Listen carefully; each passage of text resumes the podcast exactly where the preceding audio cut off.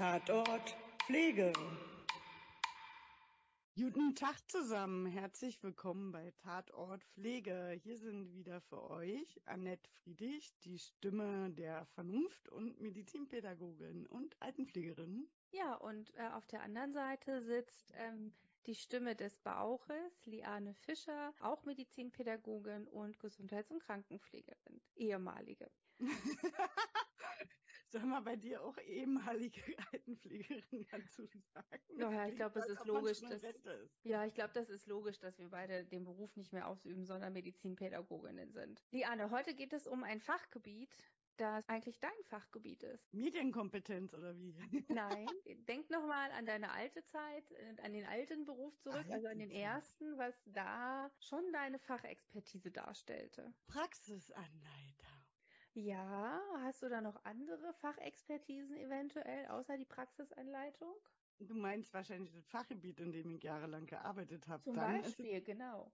Die Neurologie. Hm. Ganz genau. Heute dreht es sich um ein neurologisches Krankheitsbild. Eins, das sehr, sehr häufig vorkommt und das ein Schwerpunkt der praktischen Ausbildung darstellt, sowie auch der theoretischen Ausbildung. Hast du da auch schon eine Idee? Na, kann ja nur Apoplex-Schlaganfall zu Deutsch sein, weil das auch immer gerne in Abschlussprüfungen rangenommen wird und weil ich lange in der neurologischen Frühreha hauptsächlich nur mit Schlaganfallpatienten gearbeitet habe. Hm. Ganz genau. So sieht's aus. Wir sprechen heute über den Schlaganfall, aber bevor wir das tun, könntest du ja mal den neurologischen Fachbereich ein bisschen erläutern und vielleicht auch den ZuhörerInnen erklären oder ja, mitteilen, warum es dich dorthin, warum deine Leidenschaft dort verortet ist. Ach, das war mehr oder weniger eigentlich Zufall. Ich habe in der Lehre selber nie in der Neurologie gearbeitet, sondern immer in verschiedenen anderen Stationen. Hatte da auch gar keinen richtigen Favorite.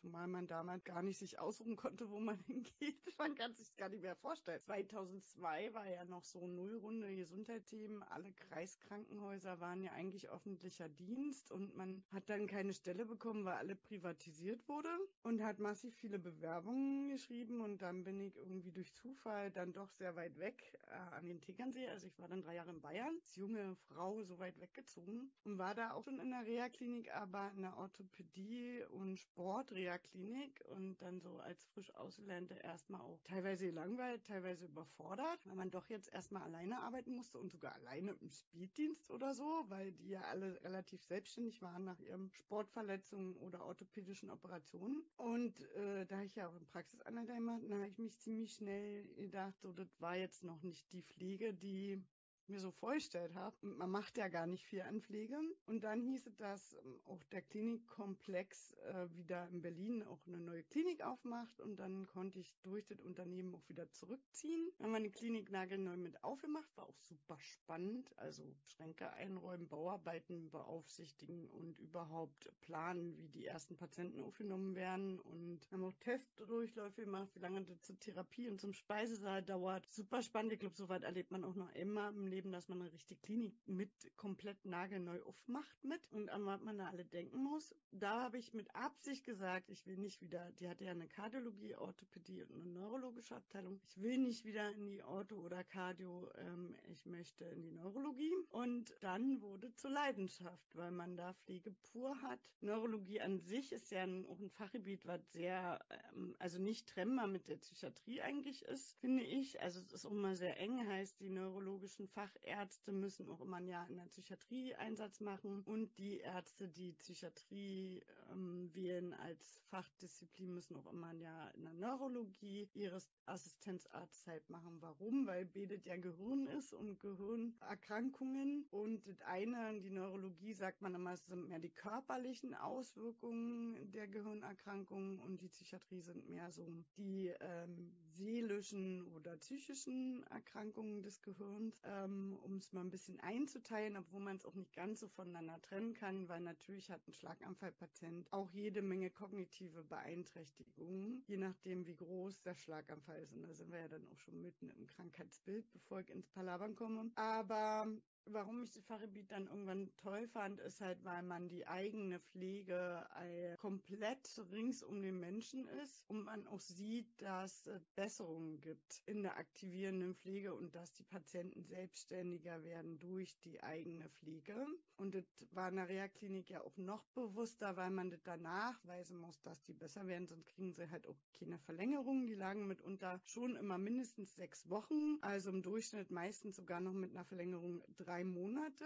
Und man hat dann auch immer schon wirklich äh, Therapiefortschritte gesehen. Okay, ja, sehr schön. Also ich habe ja auch einen Teil in der Neurologie verbracht und kann das ja teilen mit dir, dass Psychiatrie und Neurologie schon sehr nahe beieinander liegen. Möchtest du verraten, welches Krankenhaus das war oder eher nicht? Äh, nö, also wer jetzt recherchieren würde, könnte das wahrscheinlich irgendwie in meiner Vita nachlesen, aber das hat ja auch, glaube ich, nichts, tut ja nichts zur Sache, welche Klinik das war. Ja, okay. Ähm, oder hat ja auch nichts mit der Leidenschaft für die Fachrichtung zu tun. Das stimmt, da hast du recht. Okay, dann starten wir auch gerne schon. Ich habe nämlich ähm, zwei ähm, Fallbeispiele mitgebracht oder zwei Situationen, wo es um Schlaganfall geht. Einmal eine männliche Darstellung, einmal eine weibliche Darstellung. Ich würde, beide sind aus dem, aus dem Teameheft, also sie sind nicht von uns geschrieben, das kann ich ja schon mal vorwegnehmen. Ich würde mit dem Herrn Koch starten. Herr Koch ist 73 Jahre alt und gelernter Schreiner. Er liebte seinen Beruf und werkelte schon immer gerne an Haus und Garten. Anfallende Handwerkerarbeiten erlegte er meist selbst. Gemeinsam mit seiner Frau verbrachte er viele Stunden draußen. Als Hobbygärtner hatten sie mehrere Sträuche, Obstbäume und Gemüsebeete für den Eigenbedarf angelegt. Vor fünf Jahren verstarb dann plötzlich seine Frau. Das war ein richtiger Schock für die ganze Familie. Das Haus war so leer und viel zu groß für ihn allein. Daraufhin zog der älteste Sohn von Herrn Koch gemeinsam mit seiner Frau und dem Enkel zu ihm. Herr Koch war sehr froh darüber und freute sich sehr, so viel Zeit mit seinem Enkel verbringen zu können. Herr Koch versorgte sich weiterhin selbst, nur beim Einkauf unterstützte ihn seine Schwiegertochter. Abends aß, saßen sie immer gemeinsam am Tisch und aßen. Vor drei Wochen hörte die Schwiegertochter von Herrn Koch morgens ein lautes Klopfen. Sofort ging sie zu ihrem Schwiegervater. Er lag vor dem Bett und konnte sich nicht mehr selbstständig aufstehen. Seine Sprache war verwaschen und undeutlich. Der sofort hinzugerufene Notarzt brachte Herrn Koch dann mit Verdacht auf einen Apoplex ins nächste Krankenhaus. Dort wurde eine umfangreiche Diagnostik durchgeführt, die den Anfangsverdacht bestätigte. Apoplex aufgrund einer Ischämie. Herr Koch zeigte seine deutliche Hemiparese im rechten Bein und Arm sowie eine Faszialparese und Aphasie. Sofort wurde mit der Lysetherapie begonnen. Nach einer Woche Akutklinik wurde Herr Koch in die Reha-Klinik verlegt. Dort wurde das intensive Training fortgesetzt und weitere Therapien ergänzt. Im Verlauf wurde deutlich, dass Herr Koch zu Hause nicht mehr allein zurechtkommen wird. Er konnte bei allen Tätigkeiten gut mithelfen, benötigte jedoch Unterstützung bei der Mobilisation in den Stuhl, in den Sessel und auch bei der Körperpflege. Das Essen konnte er mit der linken Hand selbstständig zu sich nehmen. Es musste ihm allerdings klein geschnitten und angerichtet werden. Getränke und Suppen wurden anfangs angedickt, da sich Herr Koch sonst oft verschluckte. Über die Wochen erholte sich Herr Koch zunehmend, so dass er bald entlassen werden sollte. Die Familie beschloss, die weitere Pflege zu Hause zu übernehmen mit Unterstützung des Sozialdienstes organisierte die Familie ein Pflegebett, verschiedenste Hilfsmittel zur Körperpflege, einen passenden Rollstuhl. Eine Erleichterung für die Kinder war, dass Herr Koch sowohl den Harnabgang als auch die Stuhlausscheidung kontrollieren konnte. Die Schwiegertochter beantragte bei der Pflegeversicherung einen Pflegegrad für Herrn Koch und eine Wohnraumberatung. Zudem nahm sie Kontakt mit einem ambulanten Pflegedienst vor Ort auf. Der Pflegedienst berät zu einem besseren Umgang mit Pflegebedürftigen und berät zum Bobat-Konzept. Dieser Fall ist nicht von uns geschrieben, ist aus dem Georg Thieme Verlag, aus dem iCare-Buch 2020.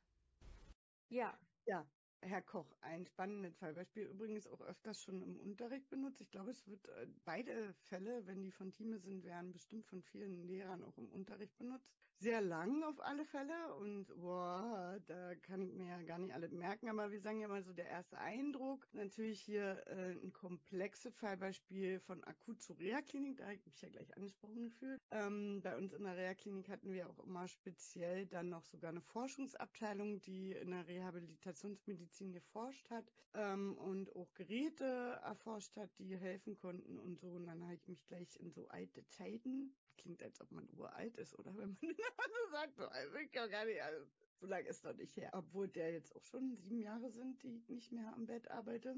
Hat doch schon ein Stück. Aber als ob es gestern war. Mhm. tausend verschiedene Fachgebiet, äh, Fachbegriffe Oh genau, es sind ein paar Fachbegriffe, die wir erklären Genau. müssen. Und du könntest Genau. ja noch mal ganz kurz, ähm, weil du hast ja definitiv sehr viel länger auf der Neuro gearbeitet als ich. Ist der denn so ein bisschen realistisch dargestellt, der Fall? Ja, also der ist schon sehr realistisch. Gerade auch von der Reha-Klinik wird ja immer mit der Familie und Ähnlichem zusammengearbeitet und auch zu gucken mit dem Sozialdienst und der Wohnraumberatung und Ähnlichem. Also der ist schon sehr realistisch. Der ist sehr komplex, weil er ja halt dann den kompletten Krankheitsverlauf darstellt, was ja auch äh, für den Unterricht zum Beispiel immer ziemlich gut ist, um halt auch diese Übergänge von der Akutklinik in eine Reha-Klinik und von der Reha-Klinik und dann so. Heißt ja nun nicht, dass der dann danach selbstständig ist. Ähm, und die verschiedenen Pflegesettings besser beizubringen und auch, dass ein Schlaganfallpatient meistens automatisch einen Behindertengrad eigentlich kriegen muss, weil die ja hochgradig ähm, beeinträchtigt sind durch ähm, Lähmungserscheinungen oder kognitive Beeinträchtigungen und so. Ja, ja, Ja. genau. Also wenn ich jetzt, bevor wir nochmal die Fachbegriffe erklären, ich muss schon mal sagen, dass ich finde, dass die Frau des Mannes, also die, die Schwiegertochter, die hat schon mal richtig gut Ahnung, die hat schon mal richtig gute Dinge in die Wege geleitet. Aber wir kommen erstmal zu den Fachbegriffen. Und zwar ein Genau. Fachbegriff, den ich hier sehe, ist, ist Ischämie. Ischämie. Ja, Ja. eigentlich sagt er nur Mangeldurchblutung. Ähm, man kann auch eine Ischämie an anderen Körperteilen haben. Wenn deine Hände im Winter kalt sind und blau sind, sind die auch ischämisch, also nicht mehr richtig durchblutet durch die Kälte. Das andere sagt der Fachbegriff nicht. Aber man sagt ja, der Schlaganfall wird grob in zwei Arten unterschieden. Einmal in dem ischämischen Apoplex und in dem hämorrhagischen Apoplex. Hämorrhagisch heißt ja dann Blut, also irgendwie durch eine Blutung, weil Häma ja Blut bedeutet. Ähm, meistens kann das durch ein Aneurysma oder ein Trauma, also ein Unfall oder ähnliches verursacht werden, dass auch mehrere kleine Mikroblutungen oder große Blutungen entstehen. Ich nenne dann immer Michael Schumacher, dass der einen hämorrhagischen Apoplex hatte durch seinen Skiunfall, dass da mehrere Blutungen im Hirn waren und der ischämische ist meistens entweder durch eine Thrombose, das heißt ein kleiner Thrombus hat sich direkt in Gehirnarterien gebildet und ein Teil des Gehirns dann minder durchblutet. Oder eine Embolie, das heißt die Thrombose ist im, meistens in der Regel durch Unregelmäßigkeiten des Herzens im Herzen entstanden und dann hochgewandert über die Halsschlagarterie und verstopft einen großen Teil des Gehirns und ist damit unter sogar ziemlich wahrscheinlich tödlich, weil die Embolie-Schlaganfälle ja mal größere Teile verstopfen, weil eine Embolie auf dem Weg sich auch wie so ein Schneeball noch größer sammeln kann und dann ja ein großes Gefäß verstopfen, sodass die ischämischen Apoplexe durch eine Embolie immer meistens tödlich verlaufen. Hm, Auch okay. durch eine Lungenembolie, also ein Embolus, der dann von der Lunge losgelöst nach oben wandert ins Gehirn. Ja, ja, ja. Und da ist ja dann das Fachwissen der Anatomie halt einfach auch wichtig, dass wir das nachvollziehen können als Pflegekräfte. Ne? Okay, Genau. dann haben wir das nächste Fachwort Hemiparese. Halbseitenlähmung? Mhm. Ja, also in der Regel Arm und Bein Mhm. sind dann betroffen. Hm. Dann haben wir hier so ein ganz schwieriges Wort, Faszialparese. Da ist auch das Oder Wort Parese wieder drin. Facialis Parese ist der Facialis Nerv, der Gesichtsnerv, der vom Gehirn auch abgeht. Das heißt, ähm, im Gesicht ähm, ist auch eine Lähmung passiert und man sieht in der Regel, dass die Gesichtshälfte, die betroffen ist, die Backe oder Wange runterhängt und der Mundwinkel so nach unten hängt und man nur noch auf einer Seite grinsen kann und die andere Seite immer weiter, der Mundwinkel trotzdem weiter runterhängt. Okay, okay. Und Aphasie? Aphasie ähm, ist die Sprachstörung, kann eine Wortlautstörung sein oder eine Sprachstörung vom Verständnis oder ähnliche. Da gibt es verschiedene Arten dann auch noch. Das ist jetzt hier nur der allgemeine Begriff grundsätzlich für Sprachstörungen. Und ich glaube, der letzte Fachbegriff, den ich jetzt äh, herausermitteln konnte, war die Lysetherapie. Lysetherapie, ja. Also Lyse bedeutet auflösen sozusagen. Ist eine Therapieform, um einen Thrombus aufzulösen oder einen Embolus. Wir haben ja jetzt schon, dass er eine ischämische ähm, einen chemischen Apoplex hat, also würde man dann ja probieren, diesen aufzulösen, um die Minderdurchblutung im Gehirn aufzuhalten und dass gar keine Schädigung entsteht. Da hat man meistens sechs Stunden Zeit für. Das kein großes Zeitfenster ist von, ich vermute, dass jemand Schlaganfall hat. Ich rufe den Notarzt, bis der ist im Krankenhaus, hat ein CT bekommen und man kann sehen, ob es eine Blutung oder äh, ein Thrombus oder Embolus ist. Und dann wird ja erst die Lyse ange äh, angeschlossen. Das sind mitunter laut Statistiken meistens bis zu drei Stunden gibt hier spezielles Krankenhauswagen, äh, gerade in Berlin. Das ist ein, ein Rettungswagen, wo halt auch ein CT und eine Lysetherapie direkt im Rettungswagen gegeben werden kann, dass nicht so viel Zeit vergeht, weil je länger dann diese Mangeldurchblutung ist, je größer ist der Schaden und die Gewebe ist dann abgestorben und dann ist es nicht ähm, wieder reparierbar. Also okay. Lysetherapie ja. ist das Auflösen mit Medikamenten, also Heparin, Blutverdünnern, hochgradiges Heparin wird gegeben per Perfusor auf einer Intensivstation, um Intramus aufzulösen. okay. Beispiel. Okay. Also auf jeden Fall gut, dass man jetzt schon mal Ansätze hat, um dieses Krankheitsbild zu behandeln und eventuell eben auch dafür zu sorgen, dass es vielleicht wieder, dass der Patient wieder so annähernd gesund nach Hause kann, was ja hier auch der Fall ist. Genau. Ähm, wenn wir jetzt in unsere Analyse gehen, das heißt in den Kompetenzbereich 1, dann sind wir ja bei den Pflegediagnosen und fällt dir bei ihm eine Pflegediagnose ein? Also sofort? Oh, es kommt darauf an, in welchem Stadium wir uns ihn jetzt angucken. Ob wir ihn jetzt angucken, akut eingeliefert oder dann halt zum Ende des Fallbeispiels. Je nachdem ist es unterschiedlich, aber natürlich hat er ähm, äh, eine Aphasie die ja auch sehr vorrangig ist, zumindest bestimmt auch für ihn, um sich zu verständigen, so dass hier ähm, die Sprachbarriere ja vielleicht vorhanden ist und somit eine, eine Kommunikationsgrundlage mit ihm geschaffen werden muss. Und es ist ja dann auch nicht ganz klar, wie adäquat er dann auf Kommunikation versteht. Er hat ein Selbstversorgungsdefizit ähm, beim Essen, er hat ein Selbstversorgungsdefizit bei der Körperpflege und bei der Mobilisation, hat durch die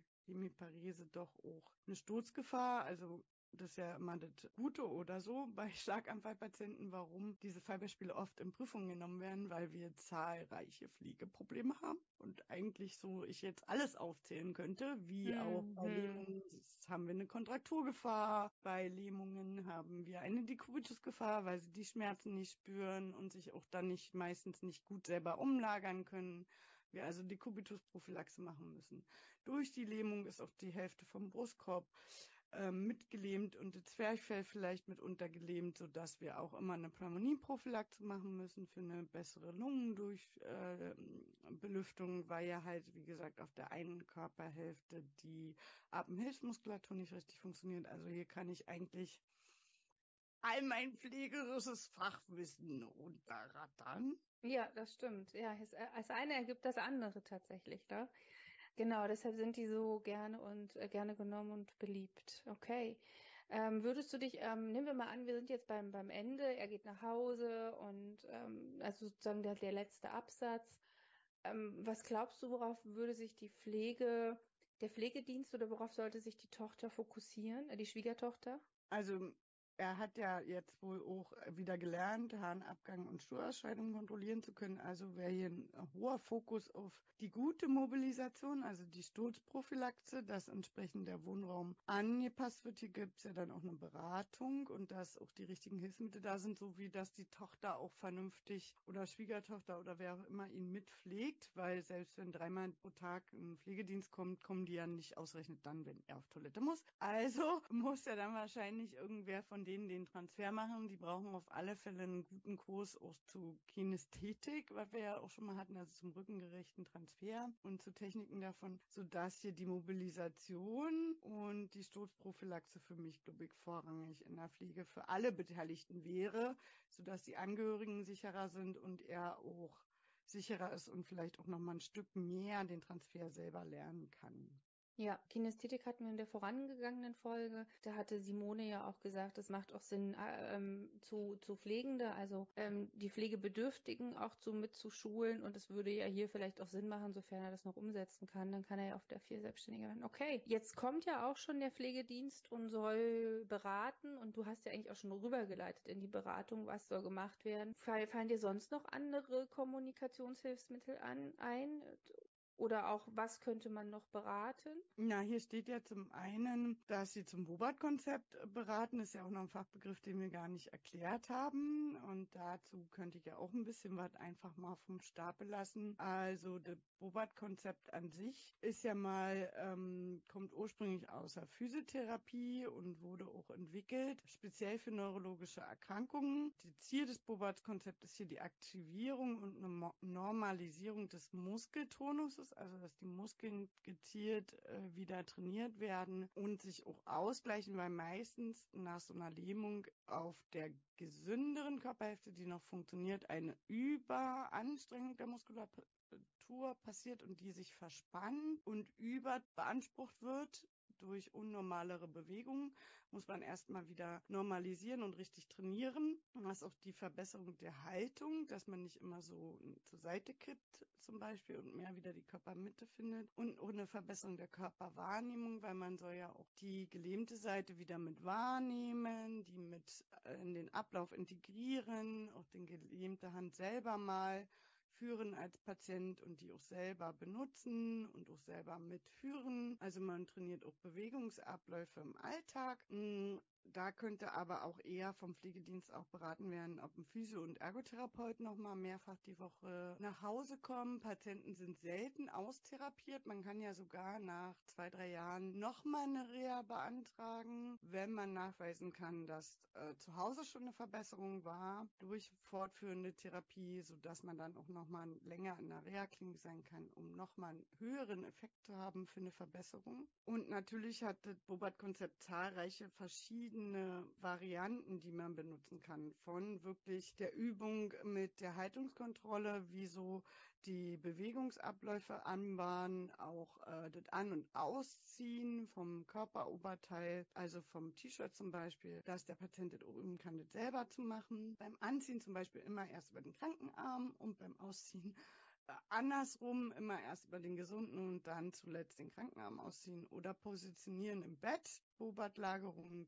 oder die Raumgestaltung nach Bobat, nämlich sämtliche Gegenstände eher auf die gelähmte Seite zu packen, dass er immer rübergreifen muss, um die Seite dann auch bewusster, die nicht mehr funktioniert, bewusster wahrzunehmen und die auch mitzutrainieren. Man neigt ja sonst dazu, alles auf die gesunde Seite zu stellen. Das wäre in dem Fall verkehrt. Genau, das wollte ich gerade fragen. Man, man muss doch, kann auch, auch das ein bisschen, also ich, ich sage jetzt mal dekorieren anders, das Zimmer, so dass man das alles ein bisschen anders hinstellt, ne? Genau, also alles auf die gelähmte Seite stellt. Ähm, weil man dann ja richtig rübergreifen muss und sich auch drehen muss, um dann wirklich ähm, die gelähmte Seite auch mit wahrzunehmen und dann auch erst an die Gegenstände rankommt oder auch an der Seite die Uhr oder die Bilder aufzuhängen oder so. Und ja, dazu kann man ganz intensiv natürlich auch die Angehörigen beraten zu dem Konzept und auch helfen, da irgendwie was umzustellen oder ihnen die Lagerung nach Boba zeigen, so wie ähm, die Körperwahrnehmungsübungen nach Boba zeigen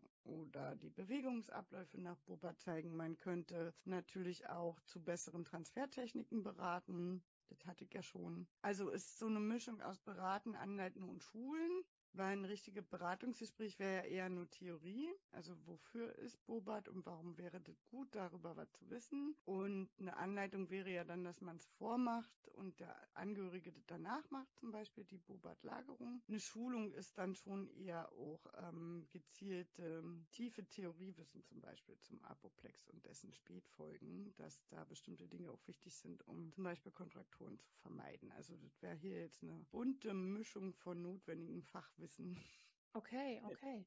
Und ich glaube, das wird den Angehörigen auch helfen, weil ich vermute, dieses Wissen über Bobat, das ist ja schon Expertenwissen. Das genau. werden die wenigsten haben. Und wenn jetzt Angehörige uns hören und mal überlegen, wo steht denn eigentlich der Nachttisch von meinem Vater oder meiner Mutter, die einen Schlaganfall hat, die wird wahrscheinlich auf der Seite stehen, wo der Arm beweglich ist, aber er gehört eigentlich auf die andere Seite. Also genau. da auch nochmal ran und äh, gerne sich eben auch beraten lassen. Sehr schön, okay. Interdisziplinäres Team. Viele. Logopädie, ja, ne? Ja, also äh, in der Reha-Klinik haben wir grundsätzlich alle Therapieberufe und wir haben ja den Sozialarbeiter im Fall selbst schon genannt. Und die Logopädie äh, brauchen wir ja für Schlucktraining und Sprachtraining. Die wird auch schon massiv äh, in der Reha-Klinik stattgefunden, haben in der Regel ähm, einmal pro Tag zu irgendwelchen Mahlzeiten, Frühstück oder Mittag, werden die dann oder üben die dann mit dem Patienten spezielles Schlucktraining und Sprachtraining. Dann haben wir die Ergotherapeuten, die ja wirklich auch Ablauftraining machen zum selber waschen und selber anziehen. Und die Physiotherapeuten, die dann Haltungskontrolle, Rumpfkontrolle,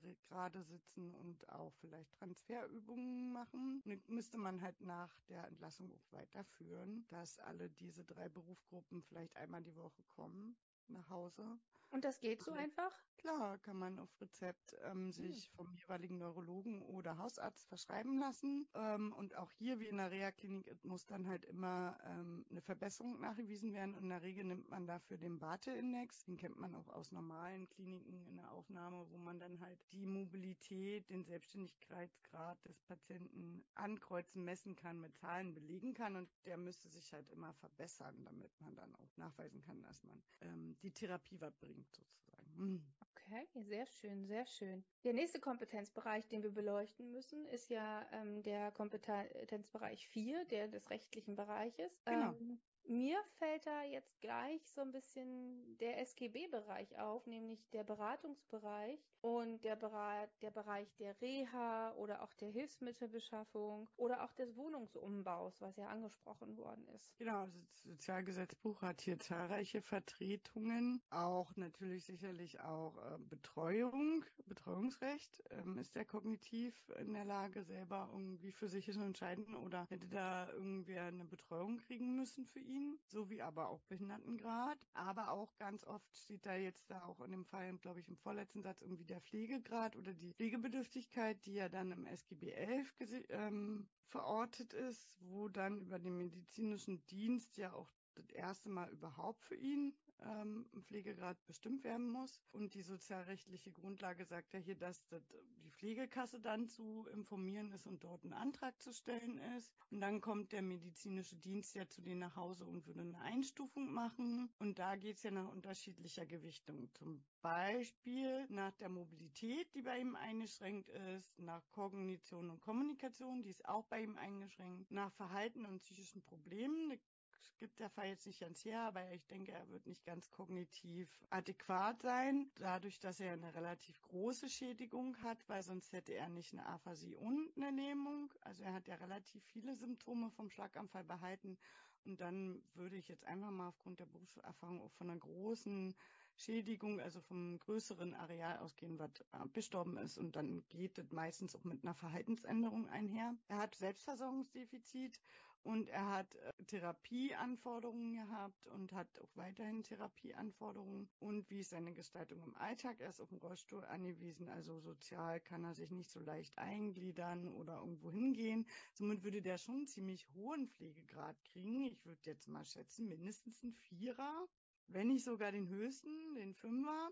Ach guck, ich hätte jetzt eher auf einen Dreier getippt oder so. Mhm. Aber okay, gut, ja. Der ist schon stark eingeschränkt so. Also, wenn man dann überlegt, also wir können ja nochmal durchgehen, Mobilität ist er stark eingeschränkt. Er ist auf Hilfe angewiesen. Also würde da zehn Punkte auf alle Fälle kriegen. Kommunikation und Kognition, er hat eine Aphasie und ist bestimmt kognitiv eingeschränkt. Da würde er bestimmt auch 10, 15 Punkte kriegen. Verhalten, Psyche würde ich jetzt, weiß ich nicht, das gibt es nicht richtig her, vier Punkte oder so sagen mal mitziehen nebenbei. Äh, Selbstversorgung ist ja massiv eingeschränkt. Da würde ich sehr viele Punkte, glaube ich, geben. 40 oder so.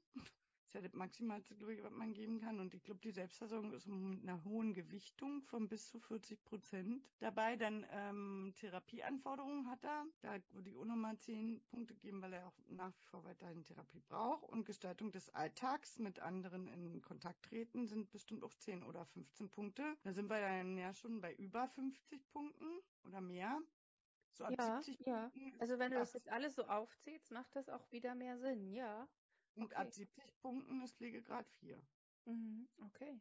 Ja, okay, spannend. Ja, also den Bereich ganz genau und den Bereich der Wohnraumanpassung, der spielt ja auch eine große genau. Rolle. Da kann man ja bei äh, der Pflegekasse anmelden, wenn man einen Pflegebedürftigkeitsgrad erkommen hat. Also das ist die Voraussetzung dafür, dass man ähm, die Wohnung umgestalten muss. Zum Beispiel muss genau. sie barrierefrei machen oder rollstuhlgerecht. Und da stehen einem so circa 5000 Euro zu, um vielleicht einen Lifter zu holen oder Türschwellen rauszunehmen oder breiter weiterzumachen und so weiter und so fort. Genau.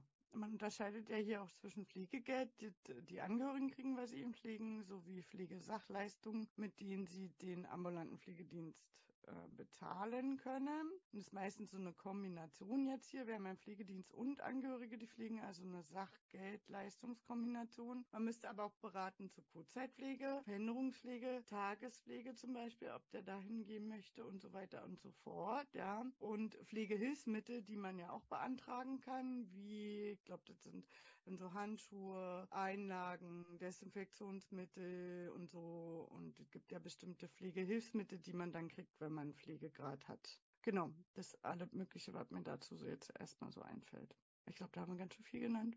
Ja, ich glaube, das ist auch relativ viel. Also das unterschätzt man, das sind, also wie gesagt, das unterschätzt man ganz häufig, dass bei ähm, multimorbiden und oder schweren Pflegegraden auch viel Rechtliches dabei ist. Plus, du hast es ja vorhin schon gesagt, genau aus diesen Gründen wird der Schlaganfall gerne als Prüfungsfall genommen, weil man in jedem Kompetenzbereich tatsächlich was findet. Und auch im Kompetenzbereich 5, in den ganzen Expertenstandards und Bereichen findet man etwas. Also in den pflegewissenschaftlichen Bereichen, nämlich unter anderem die Expertenstandards Mobilität, Sturzprophylaxe, Dekubitusprophylaxe. Also die kann man dort alle anwenden, Schmerz vielleicht auch. Es kann ja auch sein, dass durch diese Parese oder auch die Plegie vielleicht Schmerzen entstehen durch eine veränderte Haltung des Körpers dass da ähm, ja leichte Kontrakturen entstehen können oder auch Spastiken sowie auch Verschiebungen. Also so, so eine Art wie so ein krummer Rücken oder so ein krummer, so ein krummer Übrigens gibt es dazu ne? auch Studien, die hatten wir auch in der Reha-Klinik gemacht. Man denkt immer, dass die gar nicht so viel Schmerzen haben, weil die ja in der Lähmung ähm, keine Schmerzen empfinden. Die haben dann aber auch mitunter eine Fehlhaltung und dann tut ihnen die Muskulatur auf ja, der genau, auf Seite, Seite, weh. Seite weh. Genau. Die verspannt dann, dann kriegen sie Kopfschmerzen und das ist dann das Signal, dass sie eigentlich Ja. ganz dolle Schmerzen haben und andere Schmerzen, also körperliche Schmerzen, äußern die gar nicht richtig durch die Lähmung und die Körperwahrnehmungsverschiebung. Ja. Und wenn man dann aber merkt, dass irgendwer Kopfschmerzen hei hat, heißt es eigentlich spätestens jetzt müsste man alle sechs Stunden mit einem Schmerzmedikament rangehen, Ja. damit die Muskulatur und der Körper sich wieder besser, also mit Schmerzen sich zu bewegen oder dann Bewegungen zu üben. In der Reha-Klinik haben die grundsätzlich eigentlich Schmerzmedikamente bekommen, damit die auch besser die Therapieübungen mitmachen können und so. Genau, weil das ja auch eine entspannte Grundhaltung voraussetzt. Genau. Also das sind auf jeden Fall pflegewissenschaftliche Bereiche und natürlich das komplette Bobat-Konzept, was ja pflegewissenschaftlich anwendbar ist, gehört hier mit hinein in den Kompetenzbereich. Zahlreiche Assessment-Instrumente, Sturzrisikoerfassung nach Huhn, die Braden-Skala für die Dekubitus, Risikoerfassung, äh, Schmerzerfassung, dann halt die Bad, der Bad-Index sowieso grundsätzlich, um Ja. ständig immer mal wieder zu gucken, ob der Zustand sich verbessert hat, also eher in Braden-Skala. Bereich selbstständiger ist, genau. Ja, also da sind wir gut aufgestellt. Okay. Das heißt, es ist schon relativ viel und um, äh, ja, umfassend dargestellt und Lecker, Pflege pur. es ist Pflege pur, ganz genau. Und wahrscheinlich hat man auch noch eine bessere Besetzung auf der Reha, so dass man sich tatsächlich auch viel Zeit nehmen kann. Beziehungsweise Ich man kann enthalte mich meines Kommentars dazu. Okay, gut. Aber auf jeden Fall ist zumal die, äh, das, das interdisziplinäre Team auf jeden Fall vor Ort. Das, äh, glaube ich, Genau. erleichtert ein bisschen was. Okay. Wir haben auch immer Therapiesitzungen gehabt, freitags um eins, wo Fälle vom Patienten richtig in Fallbesprechungen durchgesprochen wurden und auch morgens zwei Übergaben gehabt, vom Früh zum Nachtdienst und um acht halt nochmal eine gesonderte Therapieübergabe Okay, ja. werktags. Genau. Hm. So kenne ich das aber auch von der Frühreha, ja. So kenne ich das.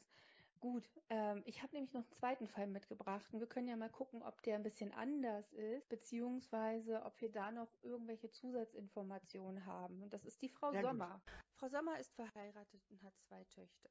Diese sind bereits aus dem Haus. Sie ist Geschäftsführerin eines kleinen. Da die Auftragslage sehr häufig schwankt, hat sie auch einige Aufgaben aus der Buchhaltung übernommen. Zudem betreut sie öfter mal die Enkelkinder. Wenn sie sich vom familiären und dienstlichen Stress erholen möchte, geht sie in ihren Rosengarten. Auch dieses Frühjahr blühen die verschiedenen Rosen auf ihrem Anwesen wunderbar. Seit langem hat Frau Sommer einen Bluthochdruck, der sich schlecht regulieren lässt. Vor allem wenn sie sich über ihre Enkelkinder oder dienstliche Belange ärgert. Dann steigt dieser über 180 zu 90. Zu Weihnachten vor zwei Jahren hat Frau Sommer eine Smartwatch von ihren Töchtern bekommen. Seitdem versucht sie zumindest am Wochenende 5000 Schritte pro Tag zu erreichen. Leider gelingt ihr das vor dem Hintergrund der Arbeitsbelastung nur selten. Heute hat sie sich aufgerafft, in ihren geliebten Garten zu gehen, obwohl sie sich seit einigen Tagen müde fühlt, heute Morgen schon einmal Schwindelgefühl hatte. Am Blutdruck kann es nicht liegen, denkt sie, der ist wieder einmal sehr hoch. Etwas Bewegung an der frischen Luft wird sicher nicht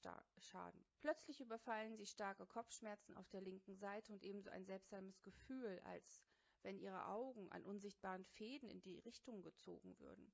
Auf einmal fällt ihr die Gartenschere aus der rechten Hand und ihr Fuß knickt weg. Frau Sommer kann gerade noch ihren Mann rufen, der sofort den Notarzt verständigt, sie mit Kissen und Decke in die Seitenlage positioniert und sie zu beruhigen versucht. Sie nimmt alles nur noch wie im Nebel wahr. Als der Notarzt zehn Minuten nach dem Absetzen des Notrufs eintrifft, ist Frau Sommer nicht ansprechbar. Der Ehemann informiert den Notarzt darüber, was passiert ist und berichtet, dass der Mundwinkel, Mundwinkel auffällig hängt. Die Patientin wird in die Notaufnahme eingeliefert. Nach der ersten Diagnostik steht fest, es handelt sich um einen ischämischen Hirninfarkt links im Bereich der Arteria cerebri media. Es zeigen sich die Symptome einer Hemiplegie, Hemiparese rechts, der Mundwinkel hängt nach unten und Frau Sommer wird bei Frau Sommer wird eine mechanische Rekanalisation durchgeführt. Anschließend wird sie umgehend auf die Intensivstation mit einer systemischen Lysetherapie behandelt. Insgesamt wird Frau Sommer sieben Tage intensivmedizinisch betreut. Sie hat keine weiteren Komplikationen, wie zum Beispiel ein Hirnödem entwickelt. Wegen eines akuten Harnverhalts hat die Patientin bei der Verlegung auf die neurologische, neurologische Normalstation ein Blasendauerkatheter. Für Frau Sommer ist es nach drei Wochen fast ein großer Erfolg, dass sie im Rollstuhl sitzen kann. Auch Gehübungen Übungen mit den Physiotherapeuten und dem Pflegeteam machen Fortschritte. Mit Unterstützung einer Pflegefachperson kann sie zur Entlassung bereits einige Meter gehen. Selbstständiges Gehen ist nicht möglich. Auffällig ist, dass Frau Sommer einen breitbeinigen, unsicheren Gang hat, Gangataxie, und Hemi auf der hemiplegischen Seite eine Knieinstabilität vorliegt. Ein selbstständiger Transfer ist auch bei der Entlassung in die Reha nicht möglich. Die Patientin kann sich nicht selbstständig aufsetzen.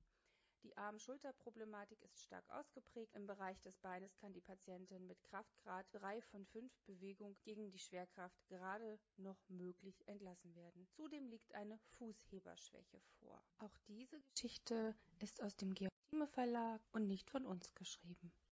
Und ein bisschen anders dargestellt. Zumindest sind ja auch wieder andere Fachbegriffe drin. Nämlich mhm. ein Fachbegriff, der mir sofort ins Auge gefallen ist, wo ich glaube ich auch kurz ins Stolpern gerade geraten bin äh, oder mich verschluckt habe sozusagen, ist ähm, Arteria cerebri media. Arteria ist ja Arteria und Cerebri ist, also Cerebrum ist ja das Gehirn. Ja. Ähm, und Media ist die Mitte, also ist die ähm, in der Mitte äh, des Gehirns die befindliche Arterie. Arterie. Ja, genau. genau. Genau, ansonsten ähm, haben wir hier sonst noch die gleichen ungefähren Symptomatiken. Also sie ist umgefallen und äh, sie war dann aber nicht mehr ansprechbar. Der Mundwinkel hängt. Auch sie hat einen ischämischen Hirninfarkt und äh, liegt länger auf der Intensivstation. Das heißt, ihr Schlaganfall wirkt jetzt auf mich von außen dargestellt dramatischer. Vielleicht liegt es ja, daran, natürlich. dass es die Mittelarterie ja. ist die große. Genau, die ist relativ groß. Die versorgt genau. ja dann in der Mitte auch beide Gehirnhälften. Das ja, heißt, das ja. wahrscheinlich auch so, dass sie an beiden Gehirnhälften ähm, eine Schädigung so drin haben könnte. Ähm, und auf alle Fälle ist der Schaden garantiert größer, weil es ist auch ein größeres Gefäß, was da jetzt genannt wurde. Ja. Und was auch dafür spricht, sie hat eine Ataxie. Die passiert meistens nur bei sehr großen Schädigungen. Ataxie vom Fachbegriff ist ja die fehlende Ordnung. Das heißt, ähm, dass man hier das Gehirn kein richtiges Zusammenspiel mehr zwischen Muskulatur, quasi Gleichgewicht und Bewegungskoordination herstellen kann. Und das passiert nur bei großen Störungen. Und dann können die gar nicht mehr richtig Dinge zuordnen. Die können dann anfangen, sich auch mit dem Kamm die Zähne zu putzen, was man ja, ja vielleicht manchmal ja. auch von Demenz kennt. Aber die haben halt diese fehlende Ordnung, dass die nicht mehr richtig ihre Bewegungen koordinieren können. Die können dann auch wirken wie besoffen, können auch so Parkinson-Symptome haben, dass die dann auch zittern zwischendrin mhm. und dass sie auch das Gleichgewicht nicht halten können und dann ähm, fallen die auch in der Regel immer so zur, zur gelähmten Seite und können mhm. gar nicht mhm. richtig äh, ihre Körpermitte finden. Und das Zusammenspiel der großen Muskelgruppen ist echt ähm, gestört mhm. sozusagen, weil der okay. Rückenmark dann noch nicht richtig angesteuert werden kann. Und bei ihr steht jetzt zum Beispiel nicht Lysetherapie, sondern mechanische Rekanalisation. Ist das was anderes? Da wird mit einem Katheter ja reingegangen äh, ähm, über die Leistenarterie bis nach oben oder über die Schlüsselbeinarterie, je nachdem, wie die Gefäße sind. Und man probiert es dann ähm, quasi durch so einen Katheter bis nach oben zu kommen und ähm, das dort zu äh, lösen. Das klingt auch so, dass es eher ein, äh, ein Emboli war und kein Thrombus, weil größere Gefäße werden ja meistens durch eine Thrombose, die irgendwo anders im Körper entstanden ist, die hochwandert ins Gehirn und auf dem Weg dahin ja immer größer werden konnte, weil sie schön noch äh, Plaque und anderen Dreck mitgenommen hat, der in den Gefäßen schlummert. Und somit ein großer Ball ist, der dann was verstopft und somit ja auch ein größeres Gefäß verstopft hat. Und da kann man eben mit Lyse schwieriger arbeiten, weil man sonst auch eine Blutung riskiert. Und da probiert man entweder richtig zu operieren, heißt Kopf aufschneiden den Hirndeckel, so nennt man das, also den Knochen rauszunehmen und ranzugehen. So muss man eher auch bei Blutungen operieren, wenn man die stillen möchte. Und hier hat man den Katheter gewählt, dass man über die Halsschlagader rankommt mm, und dann mm. mit dem Katheter probiert, den Embolus abzutragen. Okay, okay. Klingt auch dramatisch und ich glaube, das mhm. erklärt auch später ihren Verlauf. Sie hat ja auch einen akuten Harnverhalt und erstmal einen Katheter, also einen Blasendauerkatheter und sie hat ja auch, wie du schon schilderst, diese massive Gangunsicherheit. Sie hat eine Hemiplegie und kann auch bis in, zur Entlassung in der Reha nicht wirklich selbstständig den Transfer durchführen. Und sie hat eine Arm-Schulter-Problematik, also dieses Hängen und diese, diese, diese schlechte Körperkoordination und diese ähm, Verformung, die ist auch schon vorhanden und eine Fußheberschwäche. Das heißt, sie kann ihre Füße auch gar nicht richtig kontrollieren, um selbstständig zu Das klingt so, ja, bei einer Fußheberschwäche, das klingt so, als ob sie dann einen leichten Spitzfuß von der Intensivmedizin bekommen hat, weil dann haben die meistens auch so eine Restfußheberschwäche, die dann übrig bleibt äh, mhm, vom, mhm weil die zu lange auf einer Intensivstation gelegen haben. Der große Unterschied ist bei die chemische. Das eine war ein naja, relativ leichter durch eine Thrombose, mhm. der durchaus, auch wenn man viel eher hätte helfen können, vielleicht sogar ohne Symptome rausgegangen wäre. Ja, der Herr Koch, ne? Ja. Genau. Und Frau Sommer hat definitiv in großen, durch einen Embolus verursachten ähm, ischämischen Schlaganfall mit sehr massiven Auswirkungen und somit auch schwer therapierbar. Ja. Und jahrelang Dauerfolgen davon. Also genau. hier lese ich jetzt auch eher schon eine Symptomatik heraus, die gar nicht mehr von Angehörigen so richtig gepflegt werden nee. könnte. Ne? Also auf jeden Fall müsste das auch jemand sein, der sich da äh, gut mit auskennt, wenn überhaupt. Das äh, sollte aber schon eher die professionelle Pflege übernehmen. Genau, also eine Ataxie ist auch meistens wirklich mit Verhaltensänderungen einher gehend, wenn die so eine Koordinationsstörung haben und äh, wie gesagt die Großhirnrinde mit dem Rückenmark nicht richtig arbeitet und die dann auch massive Bewegungsstörungen haben, ähm, was sich ja hier vorwiegend in der Gangataxie äußert, aber dann haben die oft auch Verhaltensänderungen, also die sind dann für die Angehörigen nicht so gut wiedererkennbar. Mhm. Ähm, weiß ich gar nicht, äh, stand irgendwo, ob sie rechts- oder linksseitig gelähmt ist? Mal ganz kurz. Doch rechts. Doch in der Mitte steht bei der Arteria cerebrimilia, dass sie zeigt Symptome einer Hemiparese rechts. Rechts. Und einen rechts hängenden Mundwinkel, also spricht ja auch für eine faciale Parese. Ja, naja, also wenn man linksseitig den Infarkt hat, vielleicht auch nochmal spannend, ähm, wir haben ja Pyramidenbahnen, die über Kreuz laufen. Das heißt links äh, Gehirnseite die Schädigung, dann ist rechts die Lähmung, hat unser Körper in der Biologie mit Absicht durchgemacht, um sich halt vor, zum Überleben zu sichern, auch bei Verletzungen und Traumata. Deswegen wurde das über Kreuz in der Biologie mal so angelegt, ähm, dass immer über Kreuz das auch gesteuert wird. Und wenn ich jetzt Rechtsschädigung habe, bin ich linksseitig gelähmt. Was interessant ist, äh, wenn man linksseitig gelähmt ist und rechts die Schädigung hat, sind die meistens leichter therapierbar, weil die dann auch eher Verhaltensveränderungen haben, die eher harmonischer, schüchterner und ängstlicher sind, weil dort auch die Intuition liegt und so. Und die sind auch leichter therapierbar, weil die meisten Menschen Rechtshänder sind und rechts ja dann noch funktioniert. Und die, die aber linksseitig einen Infarkt hatten, sind meistens auch gequälter mit Sprachstörungen und Schluckstörungen, weil da das Sprachzentrum mit sitzt. Dann ja auch Rechtshänder betroffen sind, weil rechts gelähmt dann ist. Und die sind meistens äh, von der Verhaltensänderung eher aggressiver. Mhm, okay, spannend, ja.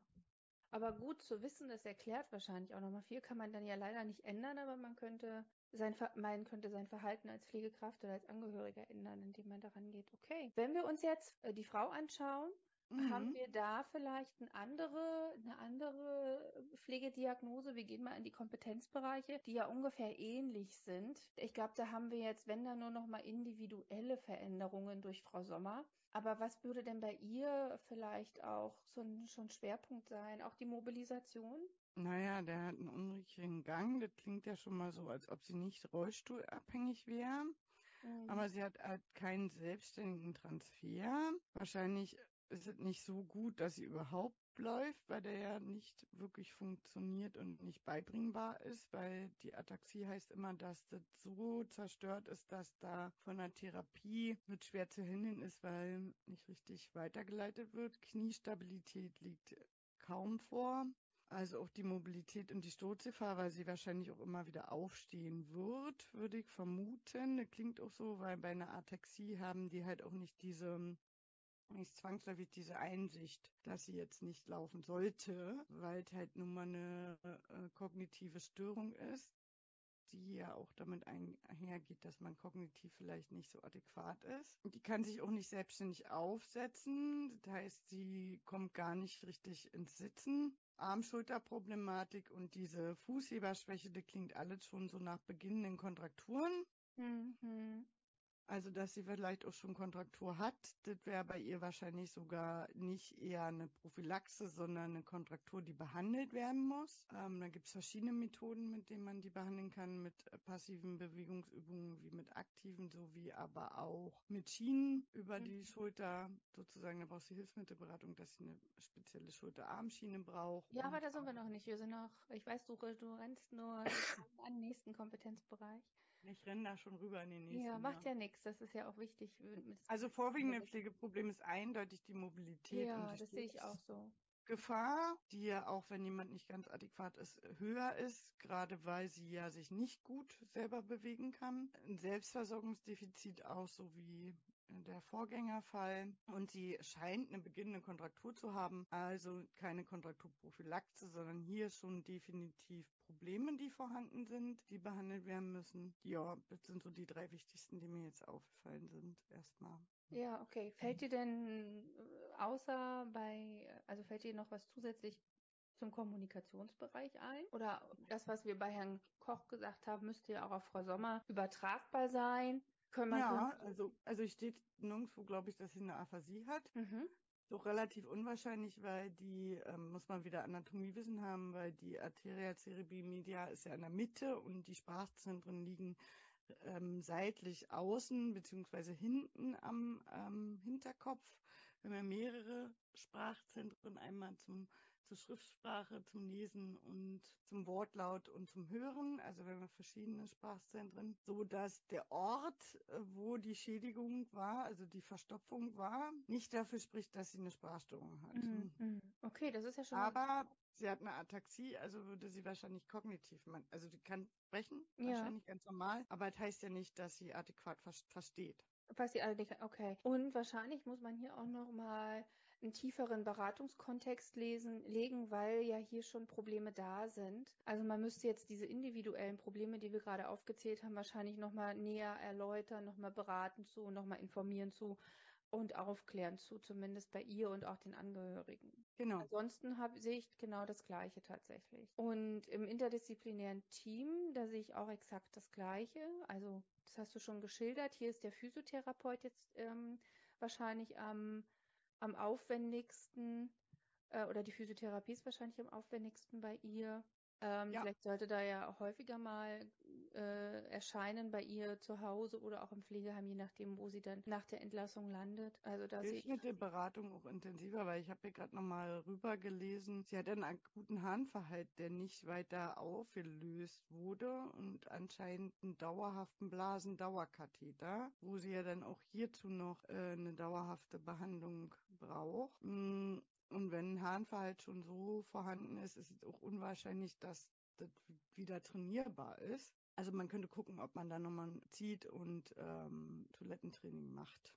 Mhm. Was auch schwierig ist, wenn sie schwer, schwer im Transfer ist weil sie sich ja nicht richtig aufsetzen kann und so, dann ist es ja auch immer schwierig, überhaupt einen Toilettentransfer zu machen, wenn die dann nicht gerade auf der Toilette sitzen bleiben können, weil die dann immer wieder in sich zusammenfallen. Ja, ja, dann scheint schon so, dass die gar nicht richtig auf Toilette mobilisierbar ist, anhand der Beschreibung jetzt sozusagen. Ja, genau. Also wahrscheinlich muss man da auch ein bisschen mehr Hilfsmittel organisieren und da kommen wir schon in den nächsten rechtlichen Bereich. Also genau. hier steht ganz klar wieder Verordnung von Hilfsmitteln, Sachleistungen, Pflegegrad im Vordergrund.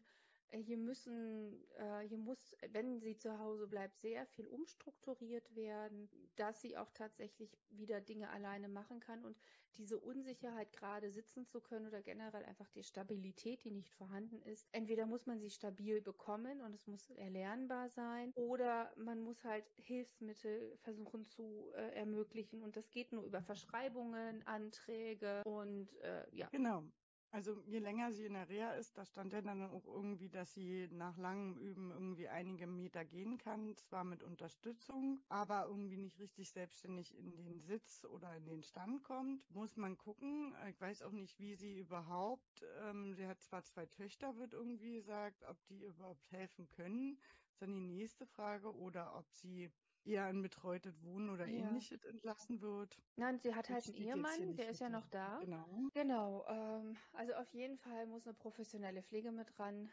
Das ist schon mal ganz wichtig. Ja, Sie braucht auch zahlreiche Hilfsmittel, wie Ja, ja, bei ja. der Schulter-Arm-Problematik, also ein äh, Schulter-Arm-Polster. Sie braucht für die Fußheberschwäche spezielle Schuhe oder ein ähm, Schiene. Sie braucht einen Rollator und einen Rollstuhl oder andere Gehhilfsmittel. Sie braucht eine Aufstehhilfe, wenn sie nicht sel- selber sich aufstehen kann. Da gibt es ja auch spezielle Betten, die man so fahren kann, dass man dann quasi fast ja, steht. genau, ja, die kenne ich, ja, aber die sind sehr teuer. Oh, das ist, Ja. also die zu bekommen, das ist schon toll. Also es wäre toll, aber wow, ja. Unwahrscheinlich, weil sie nicht mehr, ich glaube, die ist Rentnerin schon. Äh, nee, das nicht. Sie, äh, hat, ist, sie hat tatsächlich noch ein kleines Business, also sie arbeitet auch noch. Ähm, also das Alter steht hier nicht wirklich drin. Ähm, ich vermute, dass sie aber auch kurz vor der Rente ist. Also Bei noch arbeitsfähigen Personen, die vorher in Arbeit standen, ist, sind die ähm, großzügiger in der Pflegekasse oder in der Krankenkasse. Man kann manche Sachen ja auch bei der Krankenkasse beantragen, hm, so wie bei der Rentenkasse, weil man durch bestimmte Sachen dann ja auch eher sagt, die gehen dann vielleicht wieder in Arbeit oder in könnten. Brot und Lohn und Lohn und Brot. Genau. Genau, ja, genau. Ja, also mal schauen, ob das klappen könnte. Und ähm, ich glaube, der letzte Bereich, der ist ähnlich dargestellt wie bei Herrn Koch. Also wir haben unsere pflegewissenschaftlichen Assessments, wir haben das Bobat-Konzept, was wir nutzen können. Wir haben die Genau. Expertenstandards, die wir nutzen können. Also da, da ist, da, da ist das tatsächlich ziemlich ähnlich. Hier sind kleine individuelle Dinge, die sich unterscheiden von Herrn Koch, aber im Großen und Ganzen, das, was wir auch schon erwähnt haben, das lässt sich auf fast alle Schlaganfallpatienten umwälzen sozusagen. Ja, okay, sehr schön. Also sehr spannend. Ich glaube, du hast heute neurologisch auch noch mal ganz viel dargestellt und äh, so spannende Sachen erzählt, wie wo liegt das Sprachzentrum und so weiter und so fort oder was ist mit dem Ja. Verhalten. Das ist, glaube ich, wahnsinnig spannend für Angehörige, aber auch für die Auszubildenden, dass sie da noch mal tiefergehend äh, informiert sind. Auch, äh, was vielleicht auch noch wichtig ist, äh, was ich auch gerne noch sagen wollen würde, es gibt immer mehr Kinder, die Schlaganfälle haben, durch äh, viel Mangel, mangelnde Bewegung, also Adipositas, Übergewicht und äh, Fehlernährung, sowie ähm, auch junge Frauen äh, durch Ovulationshemmer und Ja, ja. Ovulationshemmer sind, ist die Pille, ja, Mhm. die Verhütungsmittel und das macht wirklich echt viele Schlaganfälle bei vielen jungen Frauen. Ja, also da muss unbedingt an jede Frau, ähm, also das wissen halt viele Frauen gar nicht und ich, ich selber bin, bin ja auch bei einer Frauenärztin und ich äh, nehme ja auch Ovulationshemmer seit Jahren, Jahrzehnten. Oh Gott, klingt schon so alt dadurch. Und ich glaube, ich wurde auch noch nie aufgeklärt. Also das habe ich alles durch mein eigenes medizinisches Wissen, Wissen oder durch die Genau. Ausbildung er erlangt. Aber so, wie man aufgeklärt werden muss, so, so habe ich das tatsächlich noch nicht erlebt. Und da würde Soll ich ich dir mit mal sagen, mit. Beginn äh, meiner neurologischen Karriere habe ich meine Verhütungsmittel umgestellt auf chemische, Ja. weil ich dann auch viele Fälle gesehen habe und mir dachte, mein Gott, die ist so ich, Hilfe. Ja, Ich okay. glaube, ich nehme keine Pille mehr. Ja, ja, also es gibt da eben auch, auch die Risikofaktoren, genau, richtig, ja. Genau. Okay. Liane, willst du, obwohl du heute schon sehr viel erzählt hast, aber willst du noch mal eine kurze Zusammenfassung hinlegen? Ach du Jemini, also ja, der Schlaganfall mit den entsprechenden Konzepten, also dem Bobart-Konzept, hier kann man ja auch die Kinästhetik kombinieren, sowie aber auch die basale Stimulation sich vielleicht nochmal angucken. Dazu ist ein sehr komplexes Krankheitsbild, kommt sehr häufig in Abschlussprüfungen in der Pflege äh, vor, schriftlich sowie vielleicht auch mündlich. Wir haben ein bisschen zum Krankheitsbild an sich erzählt, wie es entsteht, einmal durch, ähm, durch Blutungsstörungen und einmal kann es durch äh, Blutungen entstehen, also ischämisch Schrägstrich, die andere Form ist hämorrhagisch. Dann hatten wir zwei Fallbeispiele. Einer, der eher durch eine Thrombose und kleiner ausgelöst war, von dem Herrn, mir fällt ist der Name entfallen. Koch. Herr Koch, genau. Wir haben dann hier den Kompetenzbereich 1, ja auch vorrangig die Mobilisation und die Sturzgefahr gesehen, sowie die Selbstversorgungsdefizite durch die Sprache und im Essen, sowie Selbstversorgungsdefizit in der Körperpflege, einen hohen Beratungsbedarf für die fliegenden Angehörigen, weil soll nach Hause gehen und braucht dann auch Beratung zum Bobat-Konzept, haben dazu viel erzählt und grundsätzlich Beratung zu Hilfsmitteln und zum Pflegegrad, würde wahrscheinlich einen sehr hohen Pflegegrad bekommen. Somit waren wir da ja schon fast auch im gesetzlichen Bereich. Sämtliche Therapieberufe sollten vielleicht einmal die Woche bei Ihnen zu Hause trotzdem noch erscheinen wie Logopädie ähm, für Sprachstörungen und Schlucktraining, Ergotherapie für die Abläufe trainieren, zum Beispiel selber anziehen, Physiotherapie für die Mobilisationshilfe, auch Transfer beibringen der fliegenden Angehörigen, dass man rückengerechter arbeiten kann. Dann hatten wir äh, sehr, sehr viel im Gesetz. Wir können hier alle drunter rattern, was das SGB hergibt.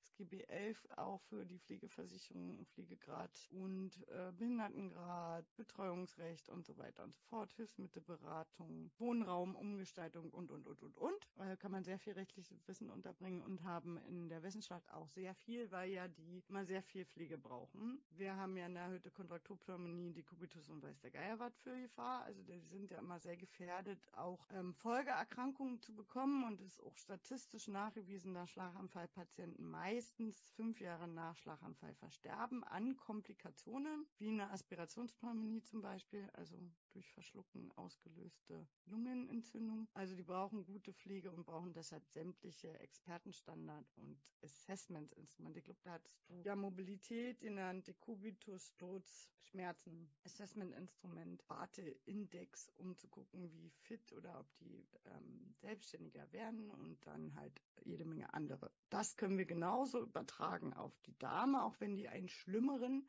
Schlaganfall hatte, nämlich einen, der höchstwahrscheinlich eher durch eine Embolie ausgelöst wurde und dadurch eine viel höhere Schädigung hatte, aber am Ende ja Teil selbstständig gelaufen ist, also mit Unterstützung. Und da hatten wir ähnliche Pflegeprobleme. Die hatte aber auch hier wahrscheinlich schon ein paar Kontrakturen, so wie sie es gelesen hat. Ähm, kann man nicht genau sagen, aber das las ich so sodass die Kontraktur bei ihr vielleicht noch ein bisschen vorrangiger war. Ansonsten war das Gleiche, könnten jetzt hier die gleichen Sachen nehmen.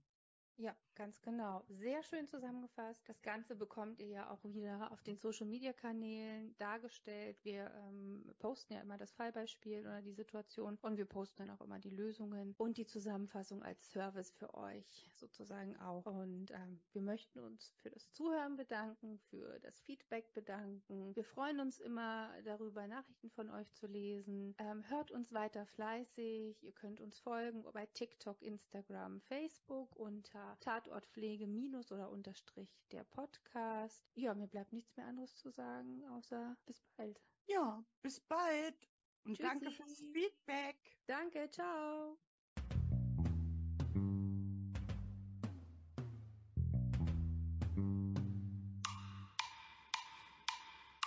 Tatort Pflege.